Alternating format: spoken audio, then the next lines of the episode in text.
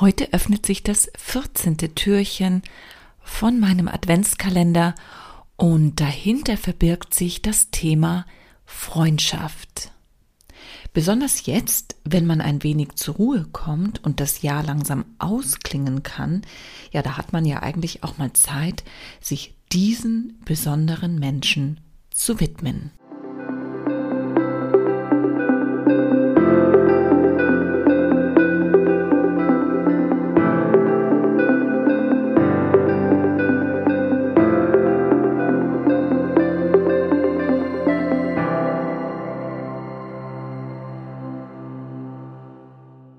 Echte Freundschaften halten ein Leben lang. Und Sympathie und Vertrauen sind die stärksten Merkmale dafür. George Washington hat einmal gesagt, wahre Freundschaft ist eine sehr langsam wachsende Pflanze. Ich sehe es sehr ähnlich.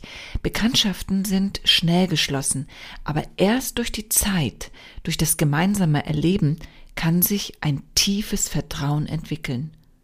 Und wenn dann aus einer Bekanntschaft wahre Freundschaft wird, ja, da lässt sich diese Verbindung kaum trennen. Damit sich Freundschaften entwickeln können, braucht es natürlich auch erst einmal das Kennenlernen und das Bekanntschaften schließen. Diese Offenheit sollten wir uns unser ganzes Leben lang erhalten, denn wir brauchen andere Menschen, weil wir soziale Wesen sind. Wir brauchen sie zum Überleben, denn ohne die menschliche Nähe werden wir am Ende krank. Es lohnt sich also immer wieder auch einmal sein soziales Umfeld anzuschauen und dabei kannst du dich dann fragen, welche Beziehungen möchte ich aktuell vertiefen? Welche Menschen passen besonders gut zu mir? Was verbindet mich mit ihnen? Von welchen Beziehungen möchte ich mich möglicherweise sogar verabschieden? Wahre Freundschaft kennzeichnet sich durch Ehrlichkeit, Vertrauen, Zuneigung, Toleranz, Offenheit, Zuverlässigkeit, Kompromissbereitschaft, Loyalität, um einige Beispiele zu nennen. Wahre Freunde bieten Unterstützung. Es sind die Personen, die dich mit einer wohlgemeinten Kritik zum Nachdenken bringen und dich auffangen, wenn du dich wie im freien Fall fühlst. Freundschaften brauchen Zeit und Zuwendung, denn Selbstläufer sind sie nicht. Besonders dann, wenn man in seinem beruflichen Alltag eingebunden ist und seine Routinen abspult, ja, dann kann es natürlich schon passieren, dass einem da die Zeitfenster nur so wegrutschen und eben nicht mehr vorhanden sind. Und ich kann das eigentlich auch nur von mir sagen, dass es sehr oft der Fall ist und ich muss dann wirklich aufpassen, dass ich eben nicht ständig eigentlich nur sage, oh sorry, ich habe keine Zeit.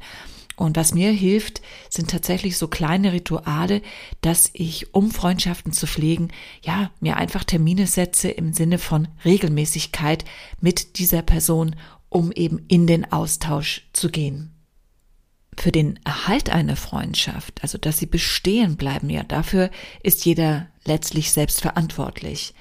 Und es ist auch dann, wenn man zum Beispiel durch einen Jobwechsel die Stadt verlässt und in eine neue Stadt kommt, sehr ratsam, wenn man diesen Bereich einen großen Raum lässt und seinen Hobbys nachgeht und dadurch wiederum auf Menschen trifft, die ja einem ähneln oder ähnliche Gedankengänge haben.